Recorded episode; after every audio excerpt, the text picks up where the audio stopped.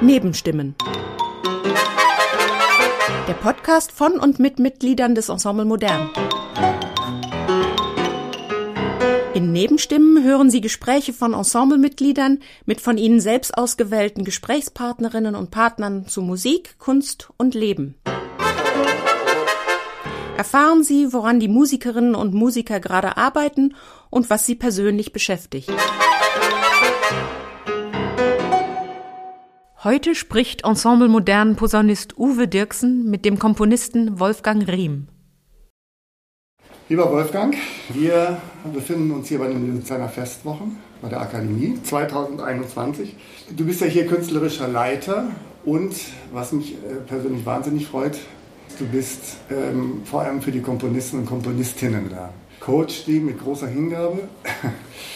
Und was ich sehr, sehr beeindruckend finde, dass du deine Zeit, deine Energie, aber natürlich vor allem dein Wissen äh, jungen Leuten weitervermittelst und damit auch äh, einen Zugang zur sogenannten neuen Musik hilfst zu legen, zu geben.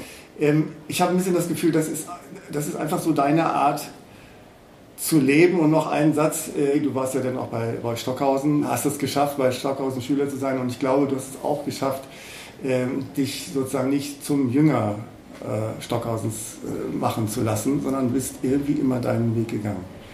Das hat er auch akzeptiert. Ja. Der hat mich nicht zum Jünger machen wollen. Das war von Anfang an klar. Er hat mich akzeptiert als den in seiner Art eben, nämlich in meiner, zu ihm kommt. Und ich habe äh, enorm viel mitbekommen, jetzt nicht en Detail, sondern im Ganzen. Ich habe mitbekommen, jemand, der ganz seiner, ähm, ja, seiner Berufung und seiner Begabung und äh, seinem Können ergeben ist, der den Dingen nicht mit, also mit nicht nachlassender Energie versucht, die Gestalt zu verleihen, von der er glaubt, dass er sie ihnen verleihen kann. Den Dingen der Musik, den künstlerischen Dingen und natürlich bei ihm auch den Dingen des Lebens. Und da ähm, hat er aber akzeptiert, wenn man anders war. Weißt du, zum Jünger muss man auch geboren sein. Das, es gibt den Typus, der unbedingt Jünger sein muss. Aber das war bei mhm. mir nicht, war, war bei mir nicht so. Ich bin, ja, ich bin da hingekommen und, und habe mich von der Atmosphäre, die um ihn herum war, anregen lassen. Aber eben anregen lassen, äh, mein eigenes zu tun. Und das hat er akzeptiert. Er fand das auch, fand das auch richtig, hat es manchmal heiter, ich sage heiter, aber vielleicht war es auch ironisch kommentiert, na, der macht ja doch, was er will. hat mich dabei angeguckt. Ja. Äh, das war irgendwie, es war klar. Hm. Ja, ja, du sagst das so leicht dahin. Äh, du warst ja ziemlich jung. Und du 20, warst, ja. Du warst 20. Und ich habe da eine große Bewunderung dafür, dass man in so jungen Jahren schon doch ziemlich genau weiß, was man will oder zumindest was man nicht will. Du, ich, ich wusste nicht genau, was ich will. Ich wusste nur, dass ich was will. Ja. Und das rauszufinden, was das ist, habe ich jede Gelegenheit genutzt und Stockhausen war eine der Gelegenheiten. Ich habe dann eben rausgefunden, was ich will. Und, und ja. dieses, dieses Stärken, das verdanke ich ihm auch. Er hat mir mal ähm, auf einen Zettel geschrieben, auf ein umgedrehtes Programm aus Italien, Lieber Wolfgang Rieben, folgen, bitte folgen Sie ganz Ihrer inneren Stimme. Mhm. Ihr Karl-Heinz Stockhausen. Ja. Das habe ich mir mit einem Reißnagel über den Schreibtisch gehängt, ja. in meinem Studentenbütchen ja. in Freiburg, wo ich damals ähm, Musikwissenschaft studiert habe. Mhm. Das war schon in der Zeit, nach, nachdem ich bei ihm war. Aber das hat mir enorm viel, ja, wie so eine Art Mantra, ne? Mhm. war das. Bitte folgen Sie ganz Ihrer inneren Stimme. Mhm. Das ist, glaube ich, wie ich den Karl-Heinz erlebt habe, muss man diesen Punkt aber sich erarbeitet haben. Also er war ja sehr pedantisch in der Art, zum Beispiel, wie seine Musik interpretiert werden sollte. Ja. Also dieses Übersetzungsmoment von, ähm, was mich ja als ausübender Musiker immer sehr interessiert, wie erfasse ich die kompositorische Idee? Ähm, der Komponist hat hier sozusagen die erste Stufe, indem er sagt, okay, die und die und die Gedanken habe ich und die muss ich jetzt auf Papier bringen. Und dann kommt die zweite Stufe, in dem der Interpret möglichst das auch so macht, wie das mhm. intendiert war.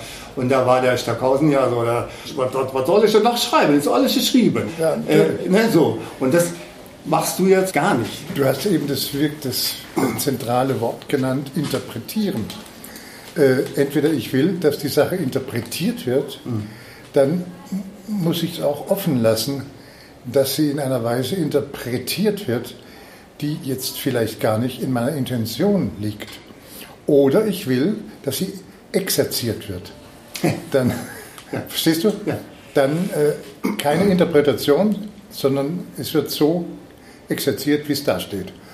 Ähm, gut, das ist das eine. Äh, für mich war immer interessant äh, zu erleben, wie ein Notentext verschiedene Interpretationen zulässt.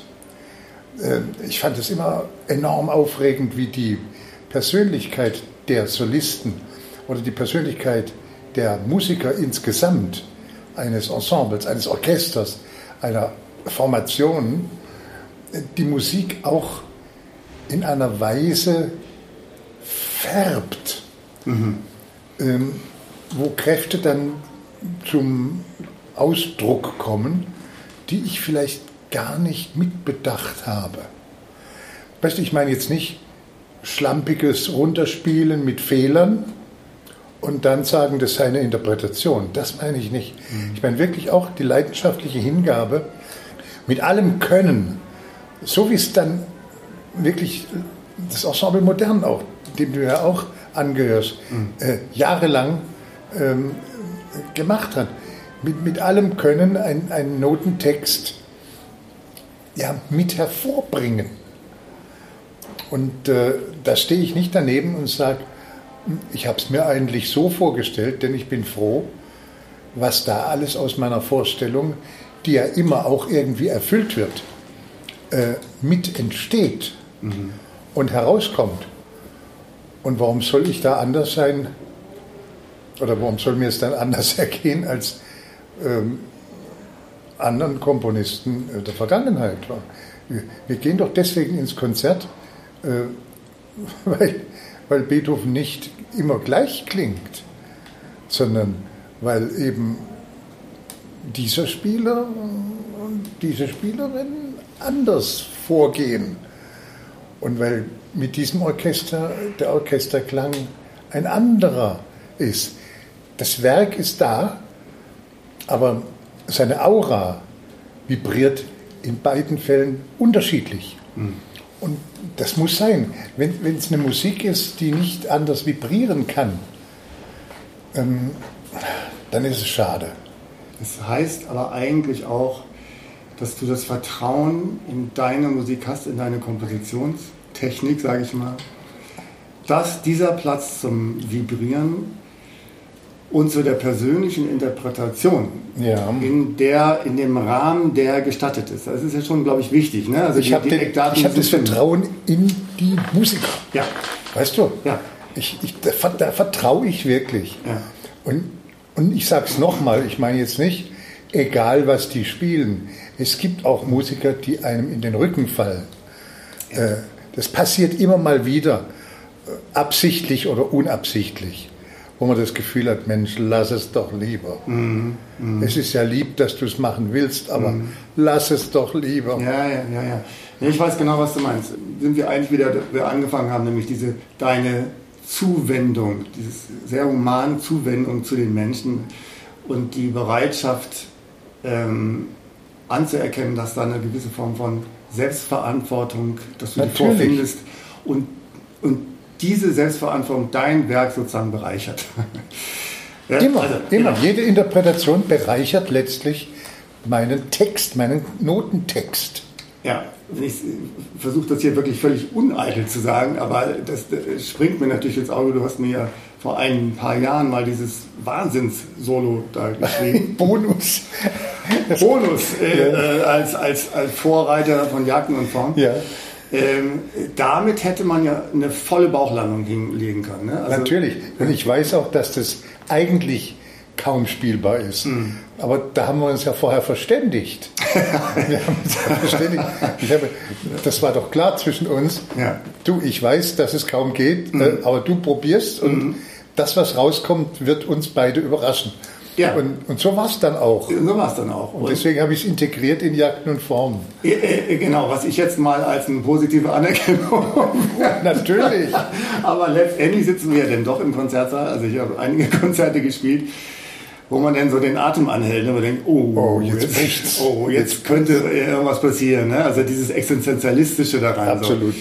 So. Äh, aber, Risikomoment. Ja, genau. Also du, du hättest ja auch, du wärst ja, äh, warst wahrscheinlich auch hoch alert auf deinen Sitz und denkst auch, Natürlich, also, das wäre aber auch völlig anders, weißt du, wenn ich jetzt ein junger Komponist wäre, von dem noch nie ein Stück gespielt wurde. Und das wäre das Erste. Ja, ja. Da, da, da, wird ja jeder sagen, hast du gehört, der weiß nicht mal, wie man für Posaune schreibt. ja.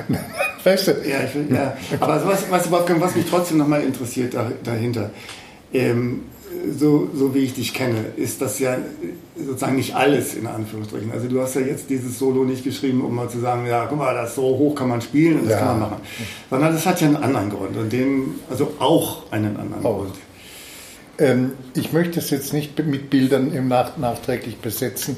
Es ist so, wie es ist. Mhm. Es kann ein Moment sein, der genau das, von dem du eben sprachst, mitspricht. Mhm. Es kann aber auch einfach ein Moment sein, wo das Spiel und die, die Freude daran eine, eine Wolte schlägt. Weißt du, wo ja. man merkt, Mensch, da, äh, da wächst ein Spieler über sich hinaus, mhm. da, da ist was möglich, was, was eigentlich gar nicht geht. Könnte man das vergleichen, äh, um diese beiden Punkte mal zusammenzunehmen, nämlich den Punkt der Selbstverantwortung, der interpretatorischen Verantwortlichkeit ja. und dem, dem Surplus der persönlichen Note des Spielers und diese Art von, äh, da wächst ein Spieler über sich hinaus, ähm, das sind ja eigentlich so typische Jazz-Anleihen, nicht Anleihen. Warum nicht? Ja, Warum nicht? Es wird in eine Atmosphäre hineingesprochen und ja. aus einer bestimmten Haltung heraus zurückgeredet, wenn du so willst. Ja, also das, ich, es ist ja keine stilistische, ähm, es ist ja kein Zitat. Ne? Mhm. Denn die, das, was klanglich geschieht, äh, das hat schon mit der Harmonik auch des Umfelds zu tun. Und das sind ja alles auch ähm, äh, Partikel, die dann später im größeren Verlauf von Jagden und Formen auch immer wiederkehren. Nicht? Ja, also ich scheue mich immer zu sagen, was ist deine äh, Kompositionsform? Das trifft es nie. Du, du, bist ja ein Mensch, der in, in viel, größerer, in viel größeren Sphären denkt. Das weiß ich nicht. Ähm, ähm, ich greife mal deinen Begriff Herangehensweise auf. Ja. Herangehen kann man ja nur an etwas, was schon da ist. Aber das Komponieren ist ja eher ein Herangehen an eine Leerstelle. Da gehe ich an eine Stelle, wo noch nichts ist und versuche selber etwas dahin zu setzen. Also dieses Herangehen ist ja schon der Akt des Komponierens, das langsame äh, sich vergewissern, wo ist mein Ort und wo wird der Ort dessen sein, was ich da erzeugen will. Also das ist ähm, ein sehr, sehr fein motorisch äh, äh, Prozess, der äh, gar nicht so jetzt äh, von, von außen her betrachtet mit, mit, mit Fertig mit, mit Fertigteilen operiert, sondern eher mit, mit Ahnungen, mit, hm, mit, mit Nichtwissen, auch viel mit Nichtwissen und mit, ähm, mit Wunsch, mit Hoffnung und verstehst du, ich, ich möchte, mhm. dass da was, dass da was ist, was, was könnte das sein? Und vielleicht entsteht dann was ganz Einfaches, was es in der Weise schon ganz oft gibt. Mhm. Warum nicht? Aber mhm. dass das da ist, wusste ich vorher nicht. Was nennt man den Prozess des Komponierens, dass man eben irgendwo hingeht, was man noch nicht kennt. Ja. Die Kunst aus sich herauszutreten. Und, und überhaupt, dass da was geschieht. Weißt du, ja. du, du klopfst sozusagen an den Felsen und Wasser kommt raus. Du musst da dieser, dieser biblische Moses äh, werden. Ne? Ja. Du, du musst irgendwas auslösen und kannst nicht sagen, naja, ich weiß, was ich mache, ich mache das und das, dann kommt das und das raus. Dies, das ist nicht so. Also du bist ja jemand, der sehr viel schreibt, sehr viel komponiert. Mhm. Und ich nicht habe, mehr so, entschuldige. Aber, ja, äh, gut, aber du hast es ja, du, du, hast ja wahnsinnig viel produziert und ich meine mich auch zu erinnern, dass du mal gesagt hast, eh, wie, wie frühstücken, also wie, nee, das, wie, wie leben. Oder wie leben. Etwas herauszufinden, was du vorher nicht weißt, bedeutet das aber, dass du mit etwas anfangen musst, was du schon kennst. Es bedeutet zumindest, äh, dass man selber ähm, offen genug ist, äh, das Angebot, was die, die leere Stelle äh, einem offeriert, dass man das annimmt. Ich, ich weiß nicht, ob das schon gekannt wird. Keine Ahnung. Das ist, es ist ein, ein sehr sehr ungewisses, sehr ungewisses aufeinander zutorkeln. Mhm. Ich habe eben gesagt, als, als du äh, davon gesprochen hast, dass ich so viel gearbeitet habe und so, mhm. äh, dass sich das schon geändert hat durch meine Lebenssituation, aber auch durch die äh, für alle Menschen momentan bestehende äh, äh, Ausnahmezustandssituation der Corona-Pandemie. Ähm, es war es plötzlich so, als seien mir die Mittel aus der Hand gefallen. Ich habe kein, ich hatte keine, keine Echos mehr, weißt du? Nee, weiß ich nicht. Das ist, äh, ich war gewohnt, wenn ich was schreibe, ja. dann wird es gespielt und dann wird, so. verstehst du? Ja. Und dann sagen Menschen was dazu, die, die spielen, die das gehört haben, die verhalten sich dazu, die lehnen es ab oder sie begrüßen es. Oder es, weißt, es, es wird in einen ganz, für mich, normalen Diskurs einbezogen. Und der bestand plötzlich nicht mehr. Es fand, fand gar nichts mehr statt. Und mhm.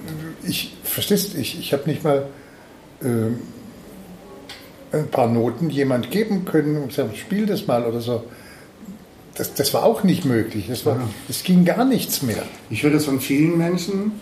Es hätte ja auch sein können, dass du sagst, ah super, also nicht super, ja, aber toll, jetzt äh, habe ich Zeit. Jetzt habe ich Zeit und jetzt mache ich alles das, was ich nicht das machen ist, konnte. Das ist nicht so, denn ich hatte nicht deswegen keine Zeit, weil ich dem Leben entrückt sein wollte, sondern weil ich am Leben teilnahm. Und mhm. dieses Leben hat plötzlich äh, eine ganz andere Dramaturgie mir aufgetragen, eine ganz andere Haltung mir gegenüber gezeigt, mhm. Äh, indem es sich zeigte wie etwas, was mit dem, was ich als Leben kannte, gar nichts mehr zu tun hatte. Es war eine völlig, völlig neue Situation. Mhm. Dazu kam dann noch meine Erkrankung, die, aber die habe ich irgendwie als Teil des Lebens empfunden. Weißt du, die Krebserkrankung, die war etwas, was sich auch in meinem Leben nach und nach verwirklicht hat.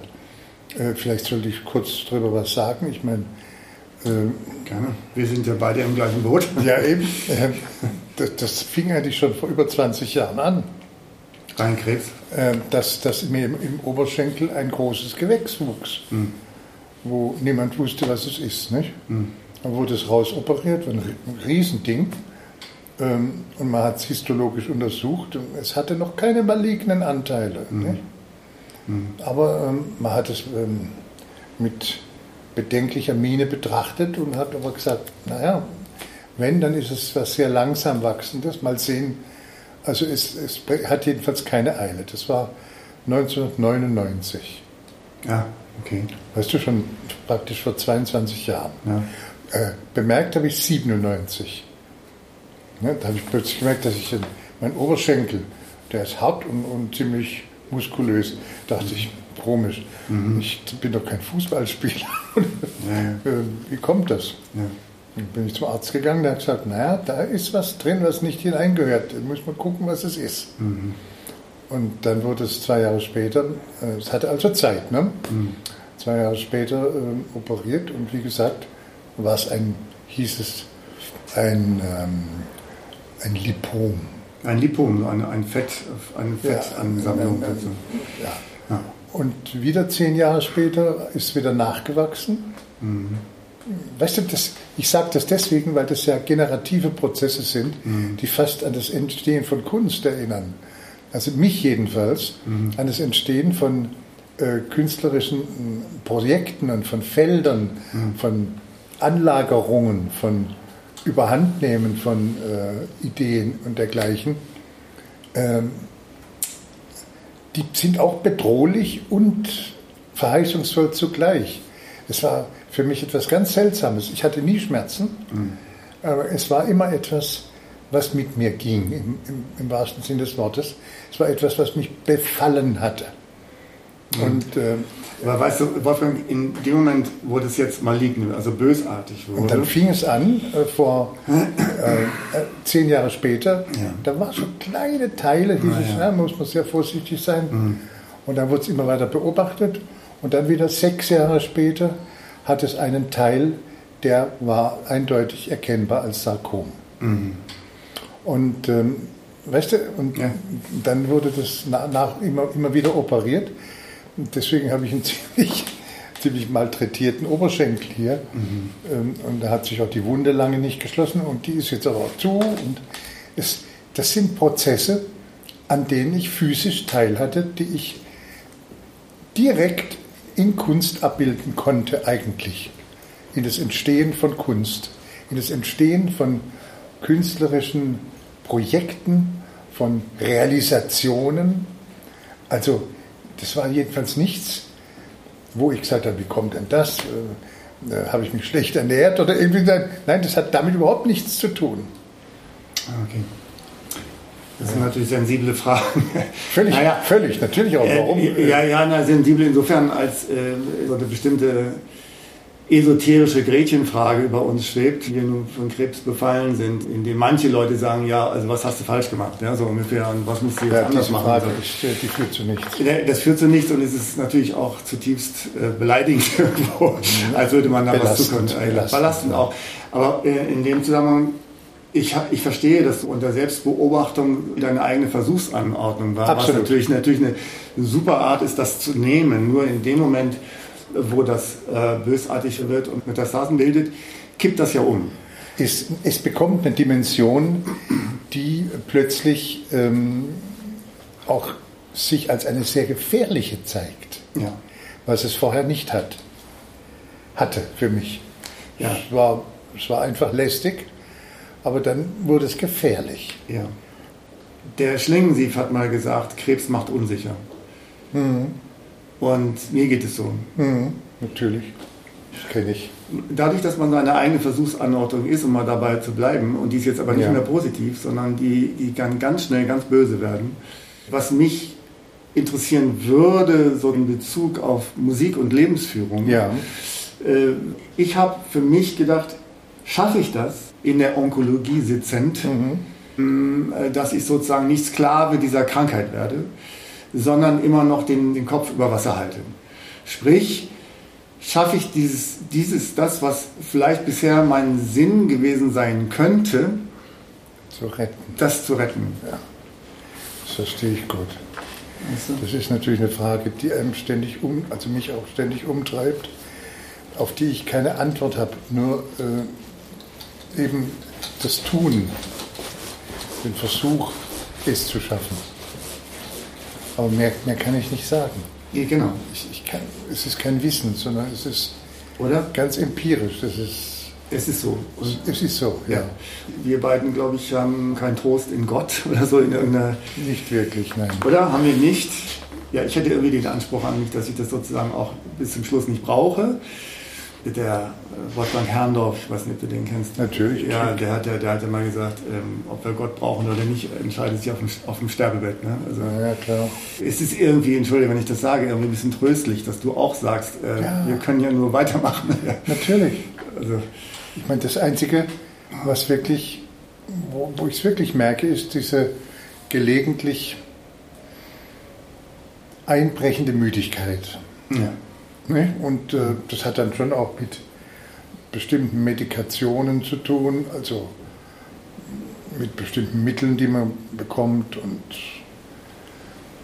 dass, dass da eine, äh, eine Müdigkeit, das ist jetzt auf die Arbeitskraft bezogen, mhm. davon sind wir ja auch ausgegangen, mhm.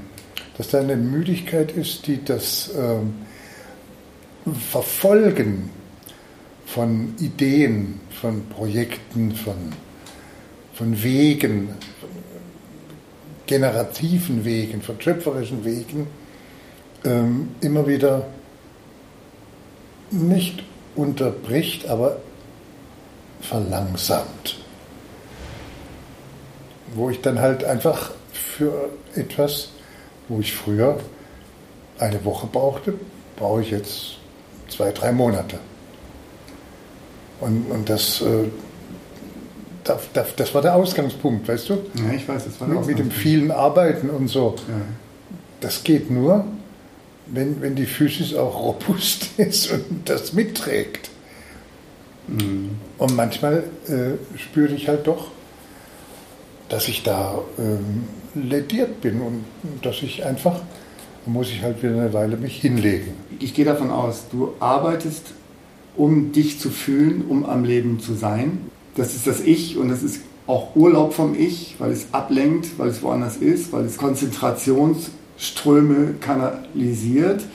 Es, es ist eine Auseinandersetzung mit dem Leben auf einer ganz bestimmten Ebene, die du nur selber mit dir ausmachst. Und deswegen, glaube ich, verbringst du ja auch sehr viel Zeit am Tag damit. Und wenn Selbst man, wenn ich nichts tue. Die Zellen atmen das, ja. Also so. Wenn man dir das jetzt wegnehmen würde, was würde mit deiner Krankheit passieren? Also, das, das wäre die Krankheit. Das wäre eine andere Form von Krankheit. Das ist aber dann äh, eine Nebenwirkung oder irgendwas, ich weiß es nicht. Es wäre die, die wirkliche, der wirkliche Ausdruck des Krankseins. Oder? Schon. Das so würde ich das empfinden. Ja. Mhm. Ne? Ja. Und das Nicht-Gelingen und, und nicht, das gehört ja alles zum Arbeiten. Weißt du, es ist ja nicht so, dass man nur dann arbeitet, wenn es gelingt. Mhm. Auch, auch zum Nicht-Gelingen muss man begabt sein. Ja, ich meine, ja, um, um überhaupt künstlerisch etwas scheitern zu lassen, das gelingt den wenigsten. Ich sag's mal so provokant, nicht? Wer kommt schon in die, in die Lage zu scheitern, mein Gott. Weiß nicht, also vielleicht, vielleicht bist du ein bisschen verwöhnt ich, ich bin sehr ansprüchlich, was mich selber angeht. Ja. Also ich, ich stelle höchste, höchste Ansprüche an mich selber ja.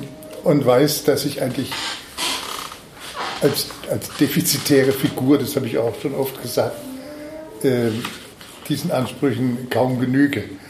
Aber ich, ich konfrontiere mich immer wieder mit diesen Ansprüchen und äh, kann auch manchmal drüber lachen, weil es, weil es eine, eine Komik generiert ja. des Abstrampelns. Ich weiß bei Jagd und Form ein Werk, was du immer weiter aufbaust, um zu gucken, was geht noch, welche Layer. Es ist sozusagen ein. Also ich folge dem, was da wächst, immer weiter. Ja, genau. Und du hast aber also auch andere ähm, Techniken irgendwie an den Tag gelegt, also so empfinde ich das, wo dissipative Prozesse oder vielleicht sogar ganz klar abrupte, auf einmal hört was auf und es beginnt neu. Oder es werden Dinge aneinandergestellt, die auf, ein, auf einer bestimmten Sichtart erstmal nichts gemein haben. Mhm. So, ne, als hättest du so eine diebische Freude äh, an diesen Dingen. Frage, ist es eine diebische Freude? Stimmt es überhaupt? Ist es eine, ein weises dem Hörer überlassen, dass sozusagen das, was da nicht eventuell zusammengehört, im Kopf zusammengeführt wird. Und vielleicht nochmal in diesem Zusammenhang wollte ich mal einen Begriff aufnehmen, der gefallen ist von Heiner Goebbels in einem anderen Podcast mit dem Hermann Kretschmer. Der Heiner hat sehr viel über die Kunst der Übergänge gesprochen. Mhm. Äh, und hat in dem Zusammenhang den Begriff Hölderlins benutzt, die poetische Logik. So er meinte da zum Beispiel mit, dass man am musikalischen Gedanken nicht unbedingt musikalisch formulieren muss. Es kann auch ein Licht sein. Das ist sozusagen die Welt der Poesie, die im Kopf des Betrachters auf eine etwas fantasievollerer oder vielleicht auch anspruchsvollerer Art zusammengesetzt werden kann. Deine Art, solche Dinge auszuprobieren, ist das, ist das ähnlich äh, gedacht? Ähm, ich habe dem, was du gesagt hast, äh, zugehört mit, einer, mit einem Doppelgefühl. Einerseits ja, das stimmt. Andererseits, so kann es nicht sein, weil ich folge ja den Dingen. Ich bin nicht derjenige, der sie erzeugt. Aber indem ich den Dingen folge, erzeuge ich sie ja. Das ist äh, eine, eine Dialektik, wenn du so willst. Ist eine, ja. Das ist eine, ähm, im Grunde eine, eine sehr auch Harmonie äh, kreierende Situation, so eine gegenstrebige Fügung. Also das ist etwas, wie du eben sprachst, hatte ich das Gefühl, da wird äh, das Bild eines ähm, subjektiven Vorgehens überblendet mit dem Bild eines objektiven Wissens. Ähm, das kann ich aber nicht beanspruchen für mich. Das ist, ähm, das kann nur jemand anders daran feststellen. Das kann ich selber nicht beanspruchen. Weil ich bin, in allem, was ich tue, verhalte ich mich äußerst intuitiv. Ich gehe nicht von Versuchsanordnungen, die in irgendeiner Weise äh, rational vorbereitet würden und dergleichen aus, sondern ich verhalte mich gänzlich intuitiv. Stichwort Georg Picht, die Sinne denken. Das ist ein Autor, mit dem du wirklich bei mir offene Türen einrennst.